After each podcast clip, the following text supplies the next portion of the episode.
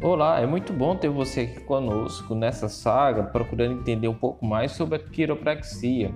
E aqui a gente vem falando da quiropraxia desde o primeiro episódio, da sua origem, até falarmos também do que há de ciência na quiropraxia.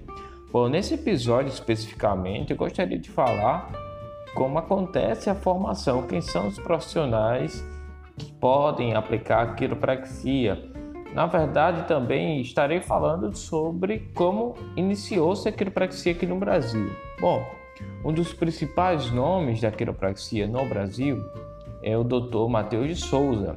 Ele hoje não está entre nós, ele morreu em 2008, mas foi um dos principais nomes da quiropraxia. Ele fez a sua formação fora do Brasil, nos Estados Unidos, não, não tinha nenhuma formação específica na área de saúde e lá ele se formou em doutor em quiropraxia. Eu já falei para vocês que fora do Brasil a quiropraxia é uma profissão, uma profissão médica, assim como a medicina, a fisioterapia, a quiropraxia é uma profissão e a osteopatia também é uma profissão. É algo diferente do que acontece aqui no Brasil. No Brasil, a quiropraxia ela iniciou-se como uma atividade que, a gente, que foi considerada uma ocupação, não necessariamente uma profissão. Existe aqui no Brasil duas faculdades que formam profissionais lá no sul e sudeste do país, onde eles são formados no, nos moldes do que é feito nos Estados Unidos. Então, eles exercem quiropraxia justamente porque ela está regulamentada como ocupação aqui no Brasil. Recentemente, a quiropraxia tornou-se uma especialidade da fisioterapia. Então, o fisioterapeuta, quando formado, e só então depois de formado, ele começa a fazer o processo de certificação em quiropraxia, que na verdade isso é guiado através de cursos e formações por, por escolas regulamentadas, onde uma vez feitas essas formações, o fisioterapeuta leva junto ao conselho os seus certificados para ser avaliado em questões de carga horária, porque é preciso fazer pelo menos uma carga horária de 1.500 horas e ainda ser submetido por uma é, avaliação desses certificados e também por uma prova de conhecimentos, para só então, para só então depois disso ter o seu diploma de especialista em quiropraxia, certificado aí pelo Conselho Federal de Fisioterapia e Terapia Ocupacional, que hoje eu, eu já cumpri esse processo de formação e falo isso porque alguns colegas e alguns alunos também gost... acabam perguntando como é o processo, como é o curso, é, onde fazer. Então existem essas possibilidades.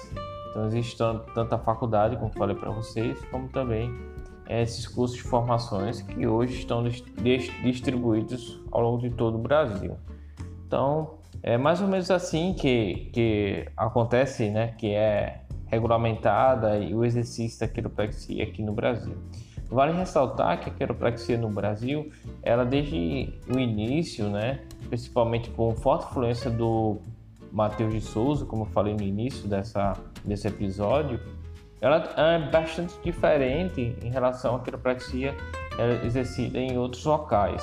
Isso porque o Matheus de Souza, na época, enfrentou um episódio né, da nossa história que foi a ditadura militar, e aí ele ficou restrito por, por influência médica da sociedade nessa, nesse momento, ele ficou restrito a aplicar um tratamento sem usar muitos termos e mudar também a sua forma de abordagem, de falar com o paciente e de exame, porque até mesmo exame de imagem ele não tinha, tinha muita dificuldade.